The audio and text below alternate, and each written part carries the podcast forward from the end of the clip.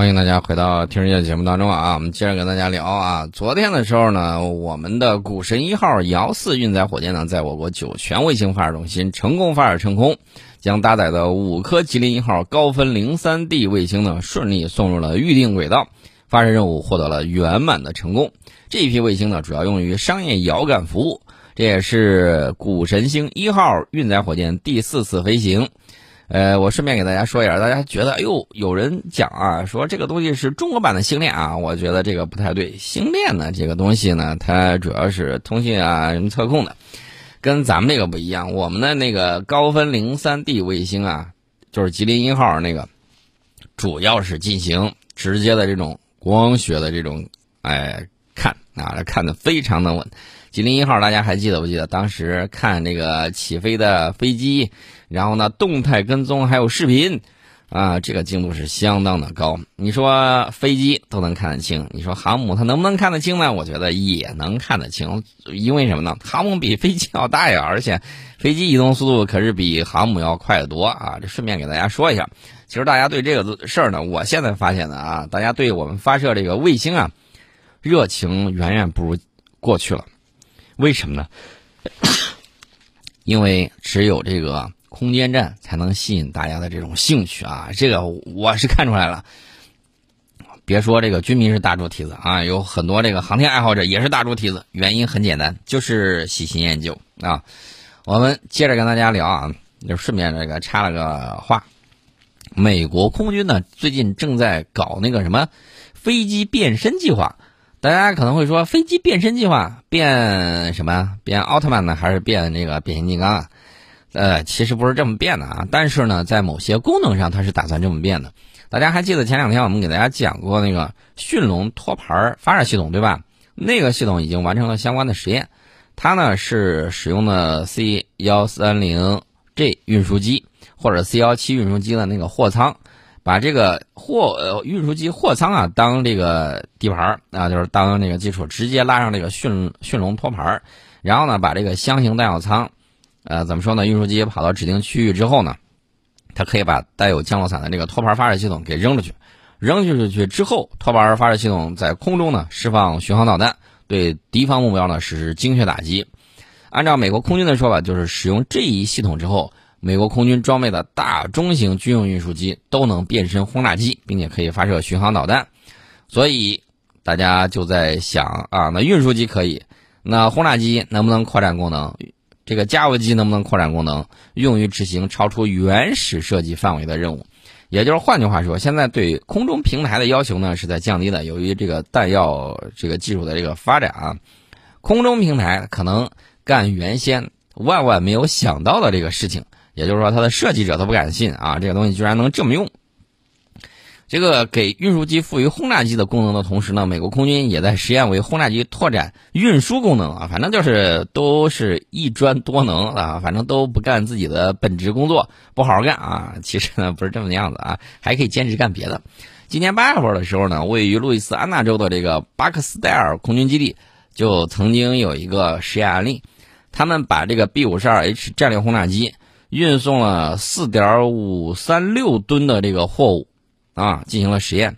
它在弹舱里面呢，挂载了两个名为“机载货物系统”的货箱，本来装炸弹的，现在我给你装货箱。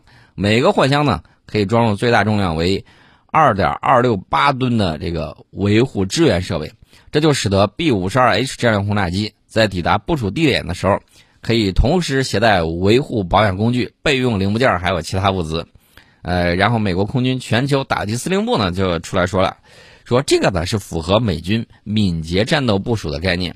这个敏捷战斗部署呢，这个概念是这么讲的，就是说美国空军人员和飞机应该在一个区域以网络形态分布，以提高承受敌方打击能力。呃，当前呢，美国空军的一三预警机也日渐老旧，第一架一七预警机呢，预计到二零二七年才能够交付。那要想达到一定数量，还要形成可靠的战斗力，这个时间我估计可能要一竿子捅到二零三零年了。所以说呢，在中间这么一大段时间空白的情况下，怎么样弥补战力？美国空军呢开始通过为加油机安装相应设备，以替代预警机执行情报信息传输与共享以及战场管理等任务。今年夏天的时候，部署在卡塔尔的美国空军的 KC 四六加油机，就利用加载的机载系统呢，将地面空中呃就是地面空中作战指挥中心和附近的军用飞机呢进行连接啊，成功的将加油机呢改造为信息传输节点。美国空军高层表示，KC 四六加油机除了加油能力之外，还具备与单兵建立信息数据连接、提供实时战场环境感知信息等一系列的这种能力。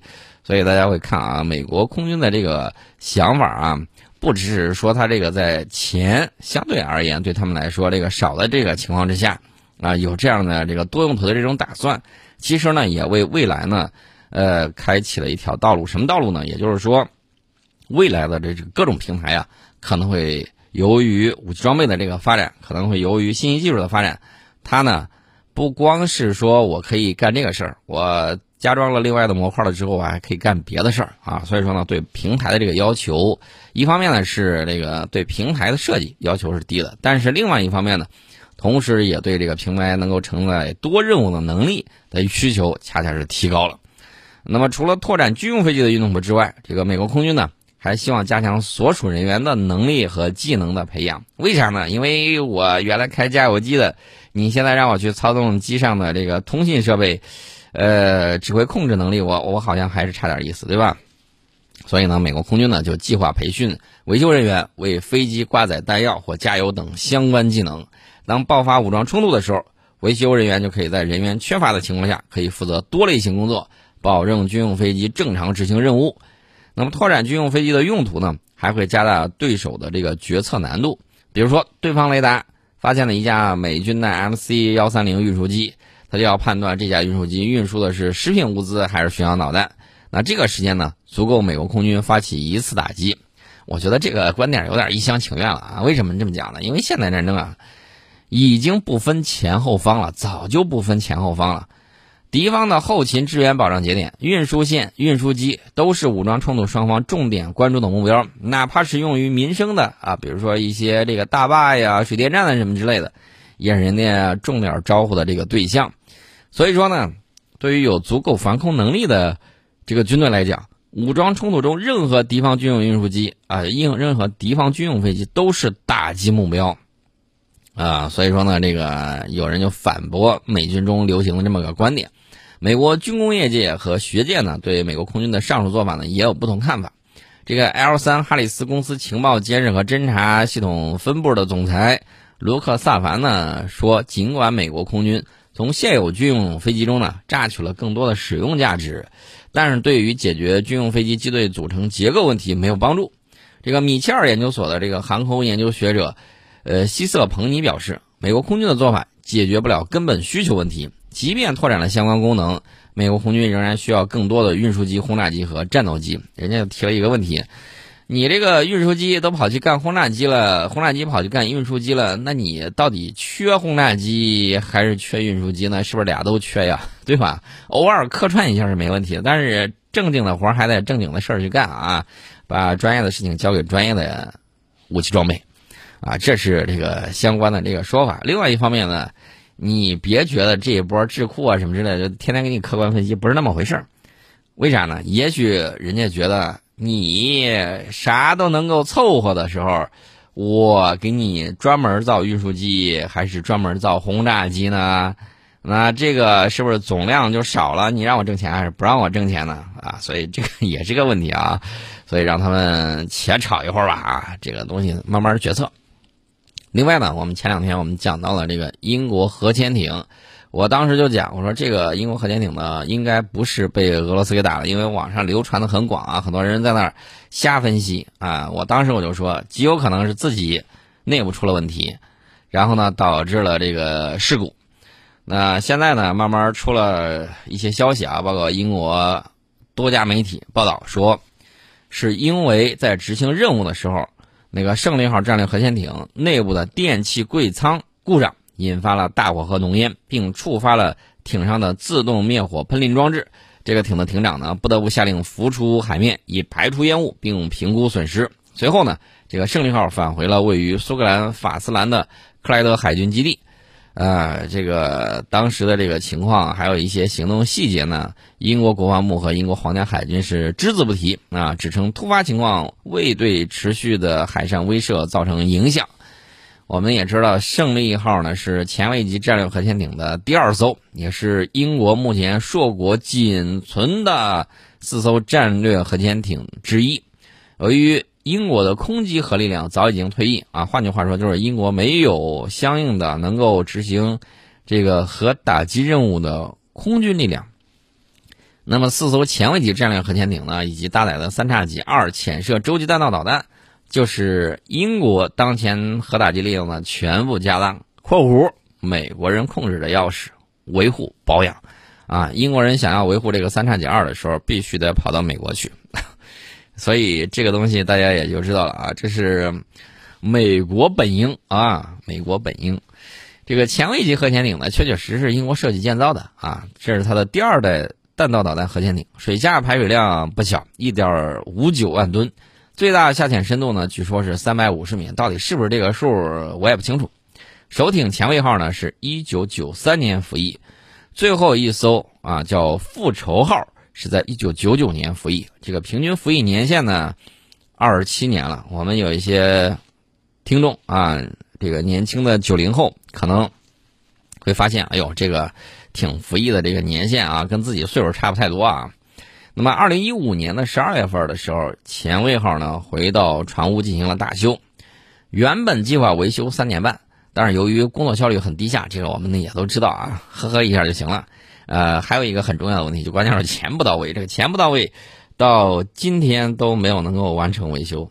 大家说不会吧？二零一五年十二月呀，没错，二零一五年十二月，今年才二零二二年十一月，所以这个维修。呃，你且等一阵儿吧，呃，说不定到二零二五年它就搞成了。呃，大家可能会说，这是光荣的承袭了来自印度的这个手艺吧？啊，印度三十年磨一剑，这个英国呢十年修个艇，虽然还没到十年啊，还还差三年时间呢，再等等，这也是挺磨叽的啊。其实这个谁都别说谁啊，包括他表表弟啊，美国。当年也是让核潜艇排队等维修，等在那顶上跟条干鱼似的，然后晾了五年才开始进行维修。这个老大也不要说老二，老二也不要说老三，反正伯仲之间，伯仲之间。那如果说单靠这个潜射核武器的话，大家注意啊，它这个空击的已经没有了，等于说三位一体的核反击能力，它现在缺了一条腿儿，没有空机的，有陆基的。啊，有海基的一个海基呢，主要就是弹道导弹核潜艇，要撑起这个核保护伞，最低的密度大概是多少呢？四百枚核弹头。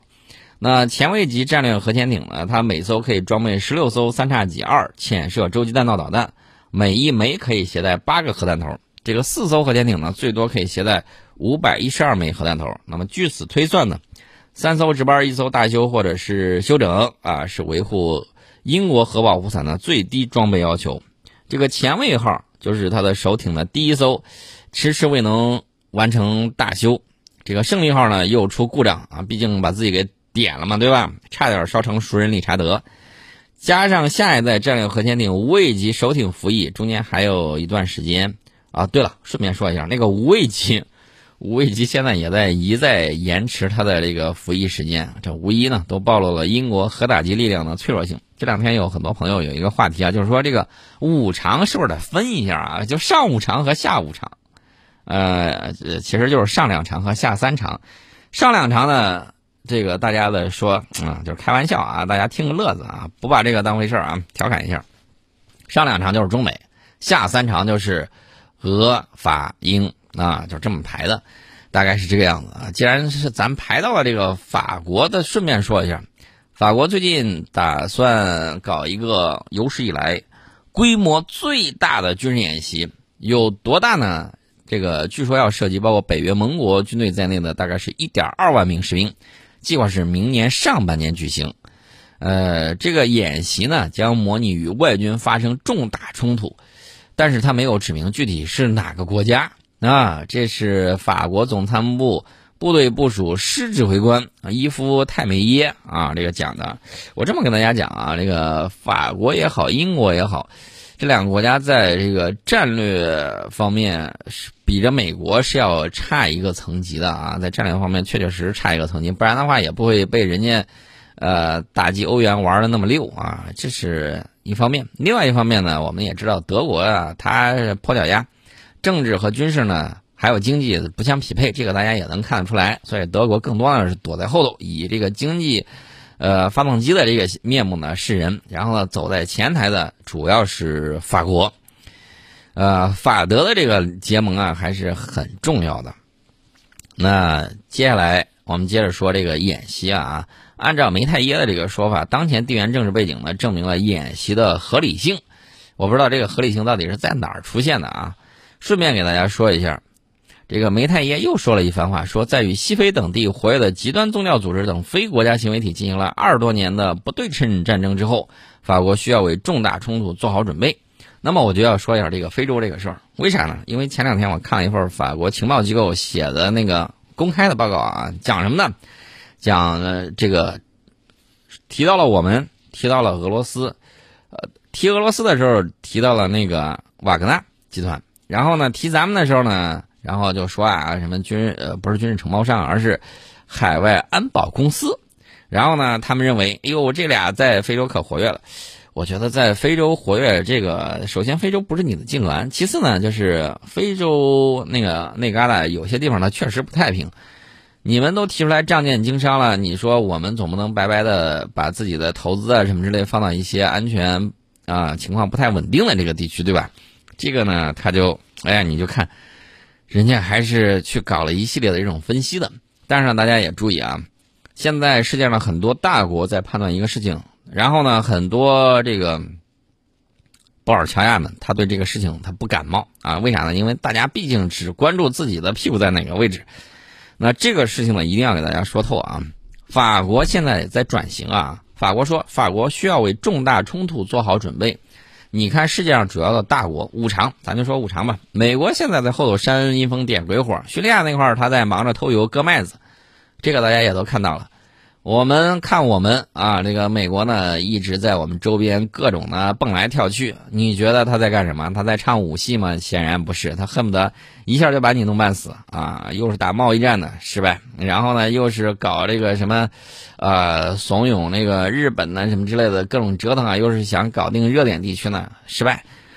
所以他的这个步骤是什么呢？一定是捣乱失败，再捣乱再失败啊！大概就是走这么一条路。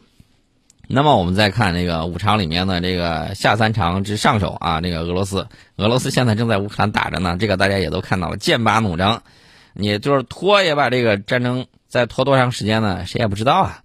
你说是拖到明年，明年上半年能结束吗？我也不清楚啊。反正他是要拖一阵的，怎么拖到对自己最有利，怎么拖。那我们再看这个这个法国，法国说了，我要为重大冲突做好准备。那英国呢？英国英国的情况大家看的不清楚吗？英国现在天天，呃，跟着美国啊，你让我去哪儿我就去哪儿啊，你说弄啥咱就搞啥啊，反正呢，这个英国一直跟这个怎么说呢，狐假虎威后面那个一样啊，经常是搞这些东西，嗯，然后呢，人家不光是这样折腾啊，还搞什么志愿军的，又是什么之类的，简直是侮辱我们这个伟大而光荣的名字。然后各种塞一些炮灰跑到这个俄乌战场上去，这个大家也都看到了。那你说这个还有谁？五常大概是这么样一个情况。所以说呢，这个世界局势的这个变化一定会深刻的影响到我们内在，最起码我们需要进行应对，对吧？啊，这个时候呢，就把过去一些时间啊一些变化。可能就跟过去不太一样，因为整个世界局势变化的时候，那你整个就变化。那罪魁祸首是谁呢？罪魁祸首当然是那种自己把自己国家金融玩砸了，然后又各种的开动啊，这个核动力印钞机啊，狂印钞票、滥发货币，搅得周天不得安宁、剜肉补疮的人，对吧？他才是罪魁祸首。大家不要忘了二战的这个起源。呃，根本原因是什么？根本原因还不是那一次大危机嘛，对不对？啊，我们说到这儿呢，先进一下广告，广告之后我们跟大家接着聊。欢迎大家回到听人节节目当中，我们接着刚才的话题聊，因为我们刚才聊了半天，还不知道这个到底是针对谁啊？我们先说一下，这次军演的代号叫猎户座啊，猎户座南天的一个猎户座。那演习地点呢很有意思，要从明年二月底到五月初，呃，部署在地中海沿岸以及法国南部。开展一系列海上海陆协同以及空中演习活动啊，参演人数呢大概是七千名士兵，那涉及到北约在欧洲的盟国，包括德国、英国、比利时、意大利、西班牙。此外呢，美国说我也来看看啊，美国也参与。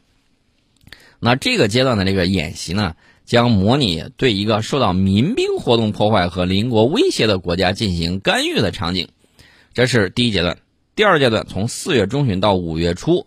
士兵将模拟与这个拥核的强大邻国的空中和陆地冲突，涉及届时被部署在法国北部的1.2万名士兵。那这个事儿就有意思了。那咱分析一下，他到底搞这个东西是啥意思？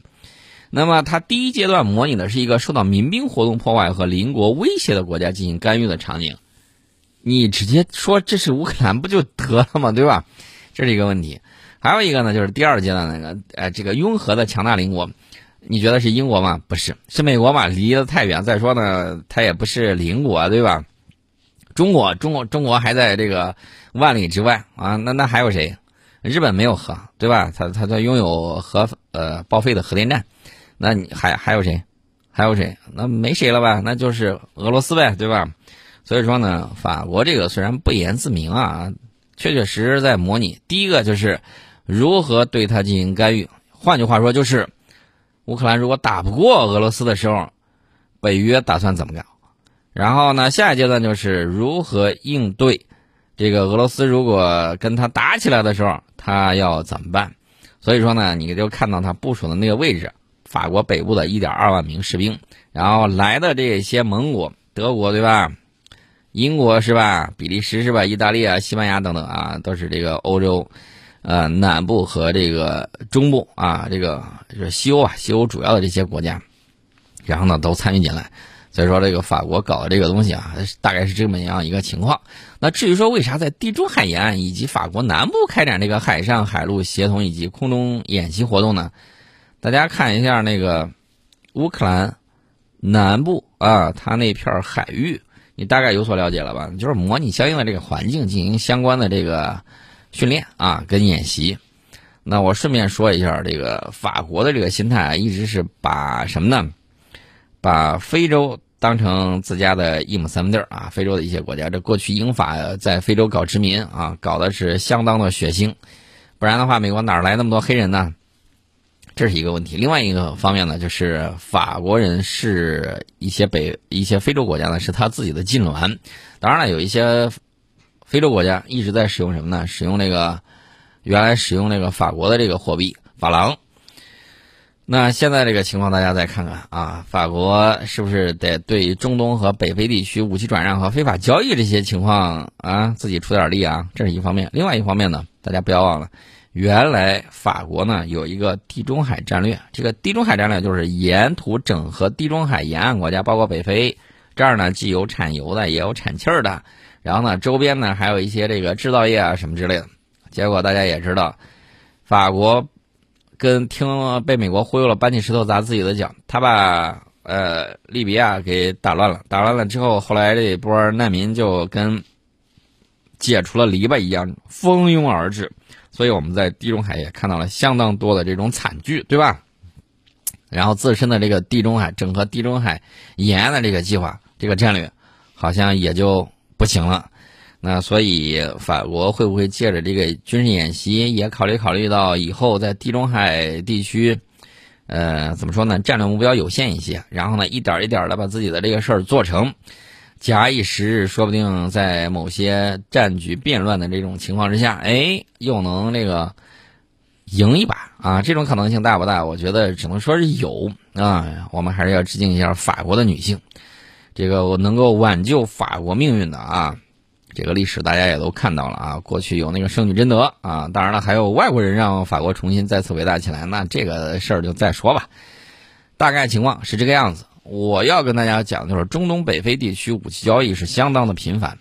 一方面呢，这个非法武器转让是非常的频发的，啊，比较典型的情况就是向受联合国安理会武器禁运的国家或非国家行为体转让武器。呃，另外一方面呢，趁火打劫是屡见不鲜啊，在国家内乱或国家之间发生武装冲突之际进行抢夺，这个是中东和北非地区非法武器重要来源之一。比如说我们刚才提到那个利比亚，利比亚内乱了之后，当地武装人员呢？趁机大肆掠夺武政府的武器和弹药库存。那么，从伊拉克和叙利亚等地极端组织 IS 武装分子手里头缴获的武器当中，至少有百分之十二来自于伊拉克政府军。啊，大家看到了没有？就是这么样一个情况。另外，在也门冲突之中，武装分子也在战场上缴获了大量的武器装备，而且呢，有些国家出于一己之私利，大肆贩卖军火。然后呢，他们可不管，只要有奶便是娘啊，就各种的卖。那么，以色列国防部今年四月份发布的这个消息称，二零二一年以色列武器出口创新纪录，达到了一百一十三亿美元。新签署的协议量呢，比较着二零二零年增长了百分之三十。这个信号告诉大家什么问题呢？也就是说，当今世界不太平，有些国家呢已经开始囤军火了，已经开始囤军火了。那囤了军火之后，你说接下来？手中有枪，甭管你有粮没粮，他手里头有枪，他就可以抢你啊，是吧？这些东西呢，都是需要大家注意考虑的啊。我们如何为人类命运共同体提供我们自己的这种方案，显得至关重要啊。我们也要知道，这个有的时候啊，时代这个发展可能就不再等你的，你一定要弄清楚这个里面的发展和变化啊。这样的话呢，做好自身的这种规划。好，我们今天呢，先跟大家聊到这里。